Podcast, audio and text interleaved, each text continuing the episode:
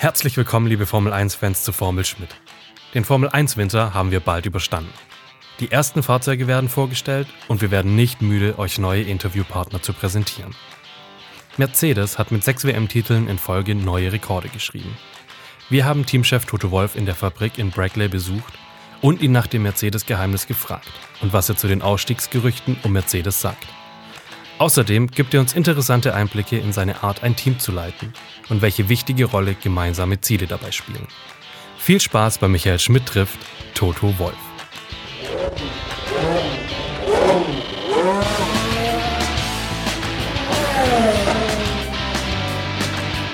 Ja, hallo liebe Motorsportfreunde zu einer weiteren Folge unserer Winter-Interviews. Wir sind heute bei Mercedes in Brackley. Das ist der Ort, wo die Weltmeisterautos gebaut werden. Und wir treffen uns mit Toto Wolf.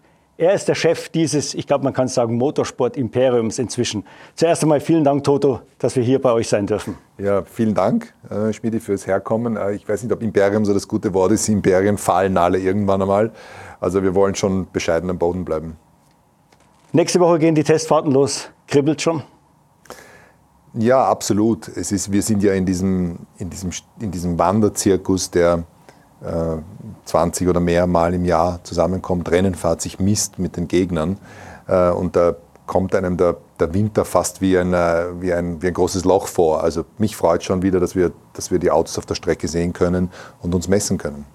Jetzt könnte man ja sagen, du kannst völlig relaxed in die Saison gehen. Sechs WM-Titel, keiner deiner Kollegen hat das im Rücken. Ja, das stimmt schon, aber der Mindset ist nicht richtig. Wenn du wenn du dich auf den vergangenen Lorbeeren ausruhst, ähm, kann schnell passieren, dass du ins Hintertreffen gerätst. Und äh, meiner Meinung nach ist gerade das, was uns Spaß macht. Einfach die Punkte gehen alle auf Null zurück. Es ist jedes Jahr eine neue Competition. Und, und dieser positive Stress, der hält auch die ganze Mannschaft motiviert. Also dieses Jahr bleiben ja die Regeln stabil, im Gegensatz zu letzten Jahr oder 2017, wo sich sehr viel geändert hat. Ist es für den Gejagten ein Vorteil oder eher ein Nachteil? Es ist eher ein Nachteil. Ähm, wenn das Reglement stabil bleibt, ähm, gibt es diese Konvergenz zusammen, zusammenkommen. Dass ähm, die, die, die Gains, die du am Anfang hast, die werden einfach immer weniger. Ähm, und äh, man sieht, dass wenn die, wenn die Reglements über längere Jahre stabil sind, dass am Ende dann alle relativ, relativ eng beieinander sind. Für uns war es immer ein Vorteil, dass alle zwei Jahre das Reglement geändert worden ist, weil wir mit unserer Struktur und Innovationskraft immer wieder ein Auto auf die Strecke gestellt haben, das relativ gut aus den Blöcken gekommen ist. Ähm, jetzt, in diesem Jahr, ist es ein bisschen komplizierter, weil einerseits bleibt das Reglement stabil. Das ist für uns eben, wie gesagt, nicht ganz so ein Vorteil, weil die Konkurrenz nachziehen wird. Aber auf der anderen Seite gibt es in 2021 natürlich einen massiven Regelumbruch und jetzt muss man diese, die Ressourcen ähm, ganz genau balancieren, welcher Teil der Organisation sich auf 2021 konzentriert und welcher auf die laufende Meisterschaft. Mhm. Jetzt ist ja der Winter nicht so ruhig in der Formel 1, wie man glauben mag. Ständig Gerüchte, Spekulationen und ihr seid natürlich mittendrin. Es ist sicher, dass ihr heuer euren Titel verteidigt. Fährt Mercedes auch 2021? Ja, Mercedes fährt mit Sicherheit in 2021. Ähm, ich glaube, dass so manchen die Stories ausgehen und dann man ähm, auf die dubiosesten Quellen hört. Das ist äh, manchmal ganz lustig und äh, diese Headlines ziehen auch an, aber wenn sie eine Organisation wie unsere betreffen oder ein Unternehmen wie Mercedes, äh, dann ist das nicht mehr, ähm, ist das nicht mehr lustig. Ähm, also da sind teilweise Hanebücher, Hanebüchere Geschichten geschrieben worden von irgendwelchen Board-Meetings, die nicht existieren ähm, haben wir auch dementiert. Aber das hat natürlich einen Effekt auch auf die Formel 1. Wir wollen dabei bleiben. Ähm, Formel 1 macht für Mercedes Sinn. Dazu gehört aber auch, dass die Rahmenbedingungen stimmen, äh, dass die Formel 1 als solche funktioniert, dass wir ähm, ein Concord Agreement haben, mit dem wir gut leben können das bedeutet nicht, dass wir immer mehr herausreißen wollen für Mercedes, aber ganz im Gegenteil, es muss balanciert sein, aber es muss auch für uns stimmen, äh, wie für auch die kleineren Teams. Und das ist gerade am, das sind wir gerade am diskutieren. Mhm. Jetzt bist ja du in diesem Team involviert. Das ist ja kein Geheimnis. Du hast Anteile an dem Team. Ich glaube, du könntest sie am Ende des Jahres zurückgeben. Äh, werden wir dich nächstes Jahr noch in der Formel 1 sehen? In dieser Position, in einer anderen Position? Es wird ja auch viel spekuliert, du könntest der Formel 1 Boss werden oder gar zu Ferrari gehen. Ja, also teilweise die Geschichten, die du liest, ähm, äh, musst du schon zwinkern, woher das kommt. Ähm, aber ja, mir macht meine Rolle Spaß. Ich bin ein, ich bin ein Aktionär des Teams und das ist, das ist eine ehrenvolle Rolle und Aufgabe. Ähm, wer kann schon sagen, dass er mit Mercedes in einem Joint Venture ist und als solches sehe ich das. Und, und mir wird genug lange Leine gegeben, dass ich das managen kann, so wie wir glauben, dass es hier am besten ist. Und bisher war es von Erfolg äh, gekrönt. Mir macht meine Aufgabe Spaß. Wir wachsen als Team, wir sind als Organisation, haben wir uns umsatzseitig fast verdreifacht in den letzten sieben Jahren. Und ähm, dieses Formel-1-Team wird jetzt zu, richtig, zu einem richtigen Unternehmen mit ähm, hoffentlich auch Gewinnen. Und insofern ist es von einem reinen, sagen wir mal, Sportmanagement, äh, wandelt sich jetzt in eine ganz ähm, echte Managementaufgabe wie in jedem anderen konventionellen Unternehmen. Ich meine, du bist ein Racer, aber du, wie du gerade gesagt hast, bist auch Geschäftsmann. Kommt es da manchmal zu Konflikten? Welches Herz schlägt lauter, wenn, wenn mal eine Entscheidung ansteht? Es schlägt immer das Racerherz lauter. Mhm. Am Ende bin ich hier, weil mir die, der Wettbewerb Spaß macht. Es ist so ein ehrlicher Sport, weil die Stoppuhr immer die Wahrheit sagt. Du bist gut genug oder eben nicht. Und mit all dem wirtschaftlichen Denken, dass ich, dass ich das ganze Jahr lang haben muss, um, um auf die Kosten zu schauen im Unternehmen und gleichzeitig die Umsatzseite weiterentwickle. Wenn es zum Rennfahren geht, wollen wir das bestmögliche Package haben und deswegen wird der Racer wird immer Überhand nehmen. Mhm. Die Leute sind natürlich interessiert, wer fährt die Mercedes in der Zukunft. Jetzt hatten wir schon zwei Entscheidungen, relativ überraschend. Charles Leclerc und Max Verstappen haben sich sehr früh festgelegt, verlängert bei ihren Teams. Also quasi die Option Mercedes ausgeschlagen. Hat dich das überrascht? Nein, ich glaube, dass die Verträge viel komplexer sind, als sie nur so einfach in den Medien dargestellt werden. Ähm, es würde mich wundern, wenn äh, beide jungen Fahrer sich über fünf Jahre committen zu einem Team und ähm, überall anders die Türen zuschlagen würden. Ähm, andererseits haben wir natürlich auch Junioren, auf die wir setzen, die einen richtig guten Job gemacht haben. George Russell im letzten Jahr absolut fehlerfrei geblieben bei Williams und Esteban jetzt bei Renault die nächsten Jahre. Ähm, also wir haben auch schon einen Pool von jungen Fahrern und Ressourcen, auf die wir zugreifen können. Gleichzeitig sind Luis und Valtteri ein ganz wichtiger Bestandteil dieses Teams. Die Dynamik zwischen den beiden stimmt und das ist eine Kombination, die uns Spaß macht. Also wir glauben, solange wir ein schnelles Auto haben, äh, das ist unsere äh, erste Priorität, werden wir immer ähm, äh, auf, vor der Situation stehen, dass wir uns aussuchen können, wer diese Autos fährt. Ist der Louis schon unter Dach und Fach? Nein, ähm, es ist seit, äh, wann habe ich den Louis das letzte Mal gesehen? Am Samstag der Weihnachtsfeier haben wir uns zusammengesetzt und haben geplaudert über die Zukunft und haben seitdem nur gewhatsappt. Äh, wir haben uns zehn Monate lang das ganze Jahr äh, ständig auf der Pelle und ich glaube, es ist auch mal ganz wichtig, dass man einen Abstand gewinnt und ähm, so lassen wir uns im äh, Dezember, Jänner ein bisschen in Ruhe und wenn alles wieder losgeht, Mitte Februar, dann werden wir uns hinsetzen und diskutieren, äh, wie wir die nächsten Jahre sehen. Ich meine, die frühen Entscheidungen jetzt von Leclerc und Verstappen, macht es das jetzt einfacher mit dem Lewis zu verhandeln?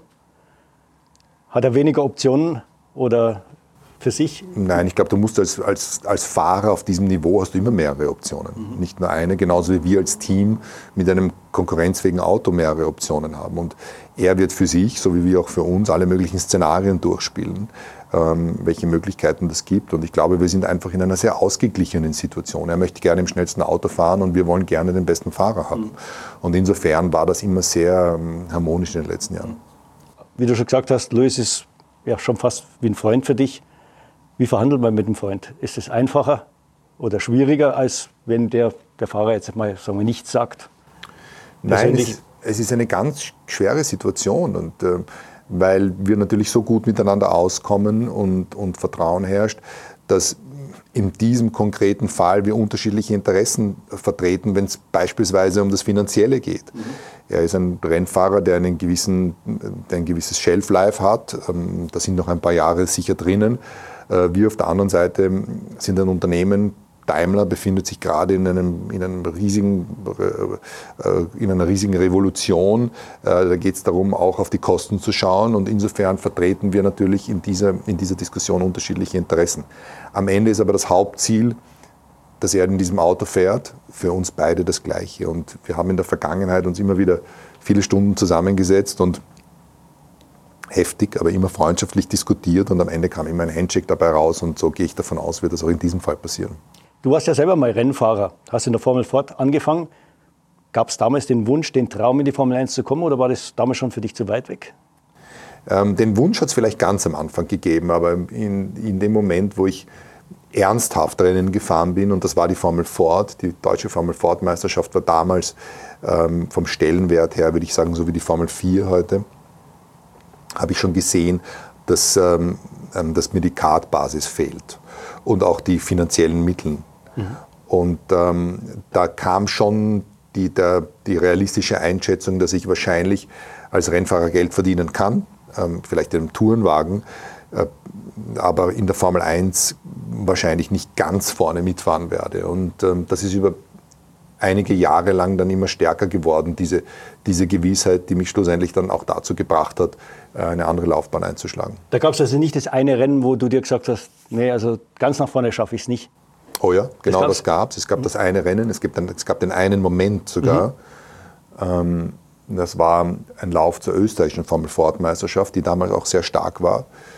Und einen Moment, wo ich ähm, im, ähm, ich weiß nicht, ob es im Rennen oder im Qualifying war, ähm, hinter dem Alex Wurz hergefahren bin, der ein ganz enger Freund geworden ist in den, in den Jahren danach.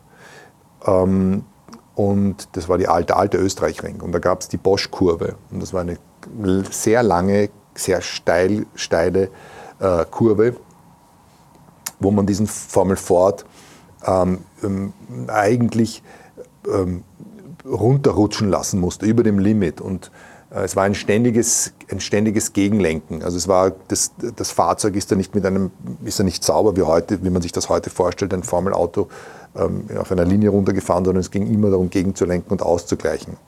Und das habe ich bei ihm beobachtet und habe festgestellt, dass ich das nicht kann in der Form. Mhm. Oder nicht, die, nicht das Sensorium habe, das instinktiv zu machen. Und das, das war so wirklich ein, äh, ein, ein Moment, wo, wo mir klar war, dass es mir, dass es mir da an der Ecke fehlt. Mhm. Äh, du hättest aber, zumindest wie du schon gesagt hast, du hättest ein guter DTM-Fahrer werden können. GT, man, man, muss dazu sagen, du bist die Rekordrunde auf der Nordschleife gefahren, auf einem Porsche, das ist ja nicht irgendwas. Vielleicht hättest du sogar Le Mans fahren können. Das hat dich nicht interessiert?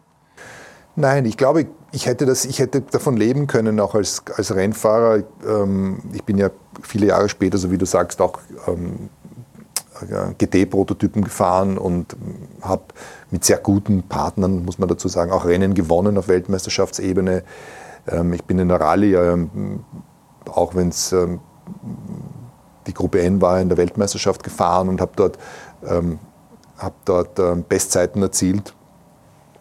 Aber meine Einschätzung war von Anfang an, dass das, dass das Niveau schon reichen würde, um vielleicht davon zu leben in den Serien, die du genannt hast, aber eben nicht herausragend. Mhm. Und ähm, das ist immer die Einschätzung, die ich getroffen habe. Du musst, du musst wissen, worum, worin du gut bist und worin du nicht gut bist. Mhm. Und deswegen frühzeitig dann der Schwenk in die Wirtschaft, das war etwas, was mir immer Spaß gemacht hat und immer gelegen ist. Mhm. Kommen wir gleich zu der, zu der Wirtschaft. Du hast ja dann, glaube ich, Investments gemacht in Startups, Firmen und so. Hast aber dann auch schon bei HWA äh, investiert oder bist dort Teilhaber geworden. War das aus rein geschäftlichen Erwägungen oder hast du gesagt, nein, irgendeinen Fuß im Motorsport will ich schon auch haben? Nein, also an dem Tag, an dem ich aufgehört habe, Rennen zu fahren, das war im Mai 1994, habe ich sechs Jahre lang nicht ein einziges Autorennen angeschaut oder verfolgt, sondern habe einen echten, habe einen echten Bruch gemacht und mich total konzentriert auf meine, auf die, auf, auf meine eigene Firma und auf, diese, auf, auf die Finanzwelt. Und in 1999 hat mich ein Freund angerufen, ob ich nicht ein Langstreckenrennen mit ihm gemeinsam fahren möchte. Äh, Kategorie Kirchturmrennen. Mhm. ähm, und im Oktober. Und ich habe mir gedacht, warum nicht? Habe ich so lange nicht mehr probiert. Und bin dann mit ihm zu dem Langstreckenrennen gefahren. Es war ein Sechs-Stunden-Rennen in Brünn. Und das lief eigentlich von Anfang an ganz gut. Das ist wie Radfahren, du verlernst es eigentlich nicht. Und von da an weg habe ich als ähm, Hobby, wie andere Leute vielleicht Golf spielen gehen oder Fußball, habe ich von Zeit zu Zeit ein Autorennen gefahren oder eine Rallye. Und dadurch wieder den Connex zum Automobilrennsport gefunden. Und im Jahr 2006 ähm, wurde ich vorgestellt, ähm, wurde ich dem Hans-Werner Aufrecht vorgestellt, dem, dem Gründer der AMG. Und über viele Monate haben wir verhandelt und schlussendlich habe ich 49 Prozent an der Firma übernommen und bin so mit durch meine Investmenttätigkeit wieder in den Motorsport hineingerutscht und habe dann diese beiden Welten zusammengeführt geführt, äh, und gewissermaßen diese Nische für mich kreiert. Hm. Was hat dich dann an Williams gereizt? Williams war wieder eine ganz andere Geschichte. Wir haben mit der HWA immer wieder geliebäugelt damit, ob wir Formel 1 machen sollen. Ähm, auch Angebote gehabt, Teams zu übernehmen und haben so gelernt, das Formel 1-Business gelernt, ohne eigentlich dabei zu sein. Und, und eines Tages hat sich die Gelegenheit ergeben, äh, Frank Williams kennenzulernen.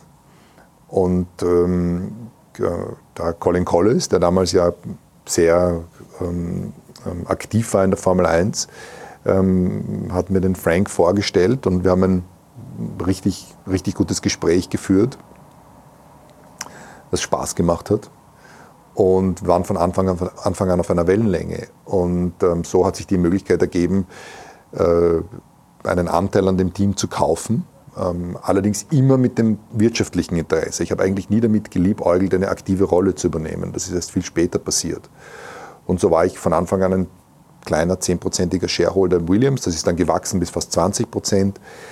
Und ähm, habe so den Schritt in die Formel 1 gemacht. Aber würdest du jetzt nicht sagen, du hast bei Williams schon Dinge gelernt, die dir heute oder später bei Mercedes geholfen haben? Ja, absolut. Ich habe sehr viel von Aufrecht gelernt. Ähm, die DTM, in der DTM haben wir Werkssport betrieben für Mercedes. Äh, wir haben das Junior-Programm betrieben. Ähm, dann kam diese, diese zusätzliche Lernkurve mit Williams, wo ich von Anfang an äh, im Aufsichtsrat war äh, und dadurch einige Mal im Jahr bei den Rennen als, ähm, als Zuschauer war, beziehungsweise natürlich das den, den, den wirtschaftlichen Teil des Unternehmens sehr stark verfolgt habe. Und Anfang 2012 hat es dann zu einem ähm, Zerwürfnis mit dem damaligen Williams-Management gegeben äh, und plötzlich stand die Frage offen, wer führt denn das Team jetzt? Und ähm, äh, Frank ist dann auf mich zugekommen und hat gesagt, wollen wir das gemeinsam machen? Mhm. Und so kam es im April 2012, dass ich von einer nicht operativen Rolle plötzlich ein Team-Shirt bekommen habe mit meinem Namen und von da an mit ihm gemeinsam in einer Art Team-Principal-Funktion Williams geführt habe. Als Geschäftsmann, weil Williams ist ja eigentlich das einzige Team, das an der Börse ist, ja? also von den klassischen Rennteams. War das eine gute Sache? Ist das etwas, was andere auch überlegen sollten oder passt es nur für Williams? An die Börse zu gehen ist grundsätzlich als Unternehmen ähm, hat Vor- und Nachteile. Den Vorteil, den es hat, ist, dass du mehr Liquidität im Unternehmenswert hast. Also das heißt, für Anteilseigner eine leichtere Form, Aktien zu verkaufen. Andererseits kannst du als börsennotierte Gesellschaft auch ähm, hast du auch leichter Zugang zu Kapital. Du bist ein geprüftes Unternehmen, jeder kennt deine Zahlen, das ist alles sehr offiziell und dadurch fällt es leichter, Kapitalerhöhungen zu machen, neue Investoren zu, ähm, zu finden, Anleihen zu begeben und macht dich gewissermaßen unabhängiger auch von Fremdfinanzierung. Für mich stand damals vor dem, ähm, im Vordergrund das reine Finanzinvestment. Ähm, eine Börsenkotierung gibt dir die Möglichkeit, Anteile zu verkaufen. Und so bin ich aus dieser Ecke gekommen. Ähm, als langfristig hat es natürlich den Nachteil, dass du äh, von Quartal zu Quartal äh, liefern musst. Und wenn du das mal nicht tust, weil du dich auf, den, auf das langfristige Ergebnis konzentrierst, dir das möglicherweise Investoren übel nehmen. Und deswegen betrachte ich heute das Listing der Williams ähm, aus einem anderen Blickwinkel. Aber damals hat es jedenfalls Sinn gemacht. Mhm. Der Schritt zu Mercedes, war das dann ein logischer? Als das Angebot kam, einzusteigen, mit dem Niki zusammen dann auch? Nein, das war, kam auch eher überraschend. Mhm. Für mich war dann diese aktive Rolle bei Williams auch neu. Ähm, und ich habe eigentlich schon damit gerechnet, dass ich in meine eigene Finanzwelt wieder zurückkehre. Das hat mir immer Spaß gemacht, von einem Unternehmen, ein Unternehmen zu analysieren, einen Geschäftsbereich und dann auf was anderes zu schauen. Und nicht operativ tätig zu sein. Und die Restrukturierung von Williams ähm, hat Spaß gemacht, der Umgang mit den Menschen war gut. Ähm, ich habe dann Claire mit in den Vorstand geholt und wir waren immer sehr gut auf einer Wellenlänge. Und deswegen war so meine sagen wir mal, mittelfristige Überlegung, bei Williams aktiv zu sein. Und eines Tages äh, hat mich der Wolfgang Bernhard, der damals im Daimler-Vorstand saß, um ein Gespräch ge äh, gebeten, äh, was mich unheimlich äh, gefreut hat, und äh, mich um meine Einschätzung gefragt, wo die in die Formel 1 geht und wie Mercedes wie Mercedes performt. Und so kam es dann zu einem Treffen mit Dieter Zetsche und Bodo Über. Und dann plötzlich kam diese ganze, das waren also Finanzvorstand und Vorstandsvorsitzender, kam dieser, kam dieser Ball ins Rollen und plötzlich sind wir ins Reden gekommen und dann eines Tages eben diese, diese Möglichkeit. Hm. Dein Vorgänger Ross Braun hat mir mal erzählt, die große Leistung von dir und von Niki am Anfang war die, zum Vorstand äh, in Stuttgart zu gehen und zu sagen, wir brauchen mehr Geld, weil auf der Basis, auf, mit dem Budget, was man zunächst hatte, kann man nicht Weltmeister werden. Wie hart war das, denen zu sagen, wir brauchen 50 Millionen mehr oder wie viel es immer war dann?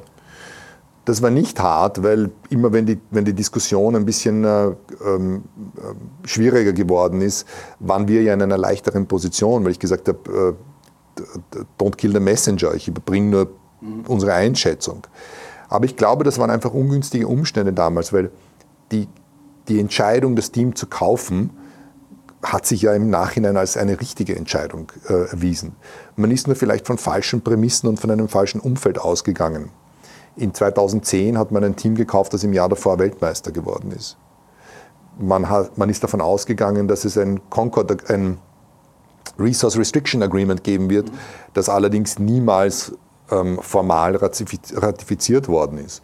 Und so sind viele Teams einfach, haben ihre Budgets weiterentwickelt und haben immer mehr ausgegeben. Und Mercedes ist ähm, auf diesen, herausgehend von diesen Prämissen einfach immer auf dem gleichen Niveau geblieben. Und das haben wir dann präsentiert, dass man mit diesen Budgets mit Sicherheit nicht gewinnen kann. Ähm, allerdings auch so ehrlich gesagt, selbst wenn wir höhere Budgets haben, ist das auch keine Garantie, dass man gewinnt. Die einzige Garantie, die es gibt, wenn du diese Budgets nicht hast, wirst du es nie erreichen. Ja. Wo habt ihr 2014, das war der Beginn dieser Ära. Was habt ihr da besser gemacht als die anderen? Es gibt ähm, niemals einen äh, Silver Bullet, einen, einen einzigen Grund, wo du sagst, das ist der Grund, warum dieses Team besser performt. Es ist eine Vielzahl an Schrauben, an denen wir gedreht haben. Wir waren besser vorbereitet, sowohl auf der Chassis-Seite als auch auf der Motorenseite. Und wir sind als einziges Team in 2014 tatsächlich zum Testen gegangen und haben dort Runden gedreht, weil wir einfach Motor und Chassis so frühzeitig auf unseren Prüfständen integriert haben, dass wir all diese Kinderkrankheiten schon im, im Januar ausgemerzt haben, die andere Teams erst beim Test ähm, bemerkt haben. Das war sicher ein, ein guter Punkt. Und diesen Startvorteil haben wir dann ausgebaut, einfach mit konsequenter äh, Weiterentwicklung. Jetzt seid ihr einmal Weltmeister geworden, zweimal, dreimal. Wie hält man da die Spannung hoch, dass es immer wieder quasi von Null losgeht im nächsten Jahr, obwohl man all diese Titel im Hintergrund hat? Das ist eine ganz, ganz essentielle Frage, weil der Mensch dazu neigt, natürlich zufrieden und selbstgefällig zu werden. Äh, das erste Rennen zu gewinnen ist unglaublich. Die erste Meisterschaft äh, zu schaffen, ist, war für uns ein, ein, ekstatischer Moment für Mercedes in 2014 eine Meisterschaft zu liefern. Ähm, diese Marke, die das auch verdient hat, war unglaublich. Aber es geht dann schon darum, dass du dich selbst und die Mannschaft immer wieder neu motivierst, neue Ziele setzt, die auch echte Ziele sind. Also du kannst nicht auf, dem, auf ein PowerPoint irgendwas an die Wand werfen und sagen, das ist jetzt unser Ziel, sondern du musst dir nach Gedanken darüber machen, was motiviert den Einzelnen. Und das das machen wir jedes Jahr. Wir versuchen, wir, wir hören viel zu. Ähm, dieses Team ist ein Team von Menschen mit, mit, mit Träumen und mit Wünschen ähm, und mit Sorgen. Und das versuchen wir so gut wie möglich zu verstehen. Wie viel Zuckerbrot und wie viel Peitsche braucht so ein Team? Ich glaube, das ist total, das ist zu vereinfacht zu sprechen von Zuckerbrot und Peitsche. Wenn du darüber sprichst, wie viel Druck ähm, ähm, braucht ein Team, ähm, dann kann Druck einen Diamanten erzeugen, aber auch ein, ein Rohr zum, einen Schlauch zum Platzen bringen. Also es geht auch darum, den, die, die, die, den richtigen Druck ähm, im Unternehmen zu haben. Den erzeugen wir aber nicht. Also es kommt auch nicht von mir, dass ich da jetzt eben mit der Peitsche durchs Unternehmen gehe, sondern wir versuchen unsere eigene Erwartungshaltung zu definieren. Was können wir? Was trauen wir uns zu? Was ist die, die Benchmark, die wir erreichen wollen? Und das arbeiten wir gemeinsam. Und dann macht sich jeder diesen Druck ähm, selbst, um der eigenen Erwartungshaltung gerecht zu werden. Das klingt jetzt alles ein bisschen wie Hokuspokus, ist aber tatsächlich etwas, was ein, was, was ein Grund, warum dieses Team funktioniert hat. Ja. Man, die hatte ja auch mal schwierige Phasen, wo mal zwei, drei Rennen nicht gewonnen wurden. Wie kommt man da wieder raus, ohne dass Panik entsteht? Wie bleibt man da cool? Das sind die besten Rennen, mhm. weil du an, bei den Rennen, an denen du verlierst, am meisten dazulernst. Wenn du die richtige Einstellung hast, dass du, dass du sagst, Fehler sind notwendig, um sich weiterzuentwickeln, entwickeln, das, dann ist selbst der Schmerz, der daraus entsteht, wenn der gepaart wird mit der Reflection darüber, gibt es die Weiterentwicklung. Und wenn wir am Montag zusammensitzen nach einem schlechten Rennwochenende, dann, dann tun wir brutal den Finger da hinein, wo es weh tut. Welche Fehler sind begangen worden? Wie können wir diese Fehler ausmerzen und es besser machen? Und dann spürst du auch den Basis, diese, diese positive Stimmung, die durch die, die, durch die, die durch die Firma geht, von dem Moment der, der, der, des, der Frustration und des Ärgers ähm, und des Schmerzes entsteht dann, eine, entsteht dann eine positive Dynamik. Kann man das irgendwie mit diesem berühmten Schadenstisch vergleichen, der, glaube ich, bei VW und Audi auch von Piech und Winterkorn damals eingeführt wurde, wo die Ingenieure oder die Abteilungsleiter schon mit Herzrasen in die Sitzung gegangen sind?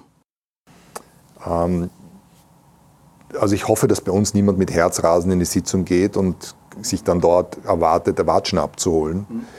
Ähm, sondern es ist tatsächlich so, dass jeder, der in leitenden Positionen tätig ist, als allererstes darstellt, wo was schiefgelaufen ist. Und das ist ein Umfeld, das wir kreiert haben über viele Jahre.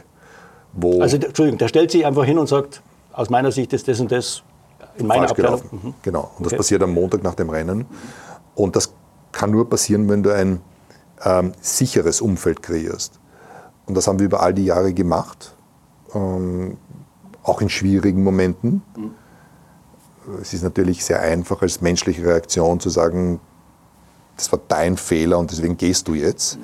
Ähm, es kann schon sein, dass jemand mal gehen muss, wenn es gar nicht klappt. Aber prinzipiell setzen wir auf den Menschen und versuchen, den Menschen weiterzuentwickeln.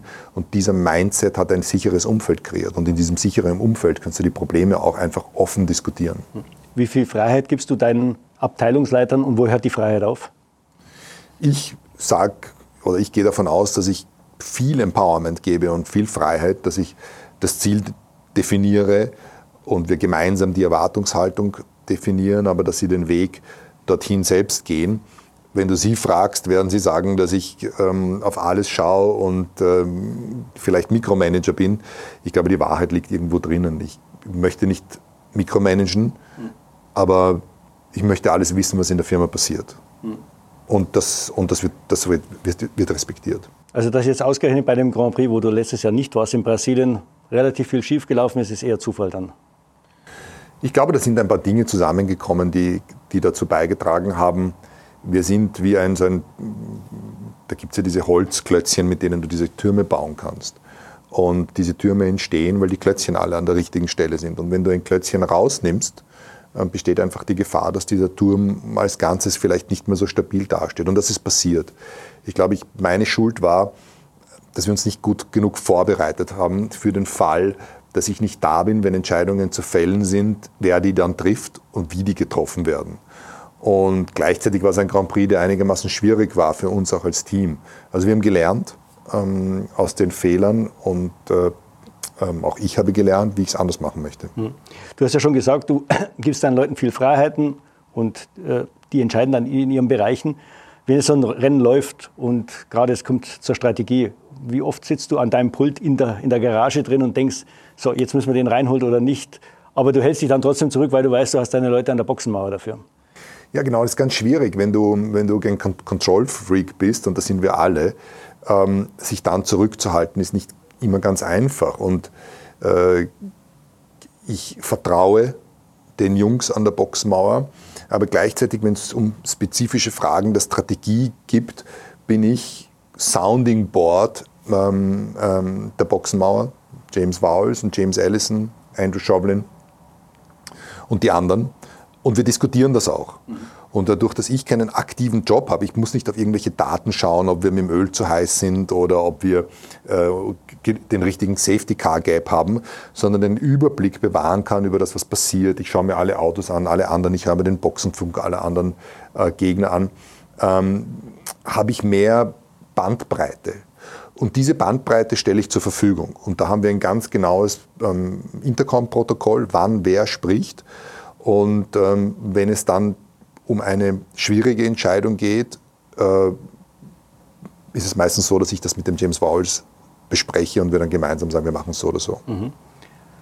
Sechsmal Weltmeister, wenn man zurückblickt, welches war sportlich der vielleicht wertvollste von den Sechsen?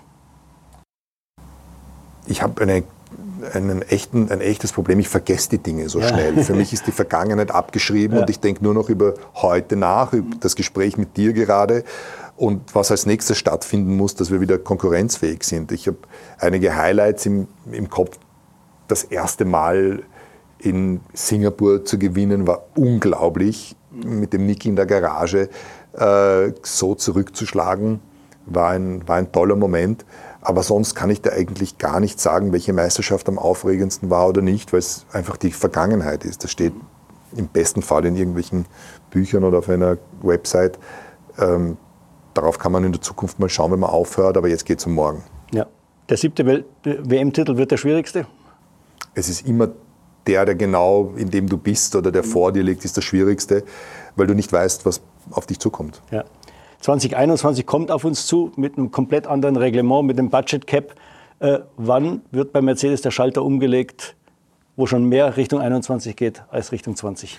Naja, der Schalter ist schon umgelegt, weil wir ja in der Buchhaltung, äh, gerade was, das, ähm, was den, was den ähm, ähm, Cap betrifft, wir jetzt schon umstellen müssen auf diese Zukunft. Ähm, wie bewertest du Teile, wie bewertest du Prozesse, um einfach innerhalb dieses Budget Caps zu bleiben?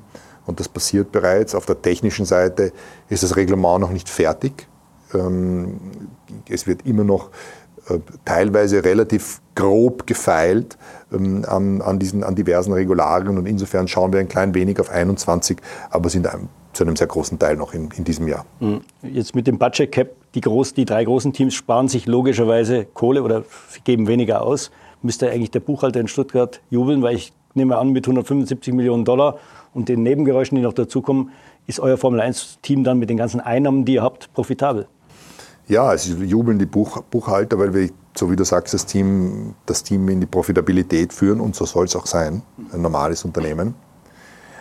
Andererseits haben wir die Motorenkosten natürlich auch, die noch da sind. Aber wir müssen den Schritt schaffen, dass eine Organisation, die bisher mit mehr Budget gearbeitet hat, auch in, was die Prozesse betrifft, in der Zukunft einfach ähm, gestreamlined ist. Und das ist ein schmerzvoller Prozess. Äh, wir müssen Dinge anders machen und das ist gleichzeitig eine Chance für die Teams im Mittelfeld, so aufzuholen, weil die haben diesen, diesen, dieses Change Management äh, nicht am Plan für 2020. Und das bindet bei uns relativ viele Ressourcen, wie wir dann mit einer kleineren Mannschaft Dinge anders machen. Mhm. Äh, zum Schluss, es kommt ein komplett neues Reglement, auch wenn das wahrscheinlich noch ein paar Änderungen erfahren wird. Würdest du sagen, mit der Erfahrung, die du jetzt in den letzten Jahren da in der Formel 1 gemacht hast, ist der größte Umschwung oder die größte Änderung, die es jemals in einem Technikreglement gegeben hat? Es gab natürlich die große Änderung in 2014, wo ein völlig neuer Antriebsstrang ans Auto kam. Das war groß. Und dann gab es zweimal relativ große Veränderungen, was die Aero, Aerodynamik betrifft. Und jetzt kommt, ähm, ich würde sagen, der größte, die größte Änderung, auf der Chassisseite, die es bisher gegeben hat. Antriebsstrang und Motor bleibt gleich. Insofern haben wir da eine gewisse Stabilität. Aber das Auto wird völlig anders sein, ganz anders zu fahren auch, mit vielleicht, vielleicht völlig anderen Prioritäten. Äh, und das ist eine, eine sensationelle Challenge. Mhm. Nächste Woche, wie gesagt, beginnen die Testfahrten. Ihr hattet letztes Jahr die äh, Strategie, habt mit dem Testträger begonnen und dann in der zweiten Woche eigentlich erst euer Einsatzauto gebracht, so wie es dann in Melbourne fahren sollte. Geht ihr mit der gleichen Strategie wieder ran oder wird, werden wir gleich vom ersten Tag an eigentlich das Auto sehen, was wir dann später auch in Melbourne am Start erleben ähm, werden? Da möchte ich noch nicht zu viel darüber sagen, weil du natürlich deine Karten nicht aufdecken wirst. Letztes Jahr war der Schritt ähm, ganz gewaltig. Ähm, das wird es in diesem Jahr nicht geben, sondern es ist eher eine Evolution. Aber es ist natürlich, du gewinnst eine Woche Zeit, wo du Teile produzieren kannst, die dann schlussendlich aufs Auto kommen. Also das Auto, das am sechsten Tag fahren wird, ist nicht das Auto, das am ersten Tag okay. die ersten Funktionstests machen wird. Okay, Toto, dann danken wir für das Gespräch. War toll, dieser Einblick in die Mercedes-Welt. Wir wünschen dir, dass die Testfahrten nächste Woche ein bisschen besser losgehen wie die im letzten Jahr. Da hattet ihr, glaube ich, am ersten Tag ziemlich sorgenvolle Gesichter, hat sich aber dann am Ende dann trotzdem zum Titel ausgezahlt. Äh, wir hoffen auf eine spannende Saison und kannst du uns versprechen, dass es diesmal erst im letzten Rennen, in der letzten Runde, in der letzten Kurve für euch entscheidet? Ja, das ist natürlich für den Fan das Allerbeste. Ja. Und wenn ich mir die Fanbrille aufsetze, dann möchte ich es genau so. Andererseits ist fürs Team natürlich auch ein unheimlich toller Moment, wenn du am Ende in der letzten Sekunde übers Ziel fährst. Stresslevels sind natürlich ein bisschen hoher. Ich, ich nehme es, wie es kommt. Ähm, ich denke, dass wir mit Ferrari und Red Bull, vielleicht auch mit McLaren und Renault, starke Gegner haben werden. Der eine vielleicht ein bisschen mehr Konzentration auf 2020, der andere vielleicht auf 21 und das ist eine super Challenge und ähm, äh, ja, es kommt, wie es kommt. Aber danke auf jeden Fall fürs Kommen ins äh, heute drüber England. Mhm. Uh, and uh, keep the work up. Uh, Schmidt, genau solche Leute wie dich brauchen wir, brauchen wir in dem Sport, dass man auch auf vielleicht die technischen Details und das Auto schaut, dass man es sonst so ähm, nicht dargestellt bekommt. Okay, danke und bis zum nächsten Mal. Ciao. Wir hoffen, euch hat auch dieses Interview mit Toto Wolf gefallen. Wenn das der Fall ist, würden wir uns sehr freuen, wenn ihr den Podcast abonniert, bewertet und ihn euren Freunden weiterempfehlen würdet. Das hilft uns, noch weitere Formel 1 begeisterte Menschen zu erreichen. Vielen Dank und bis zum nächsten Mal.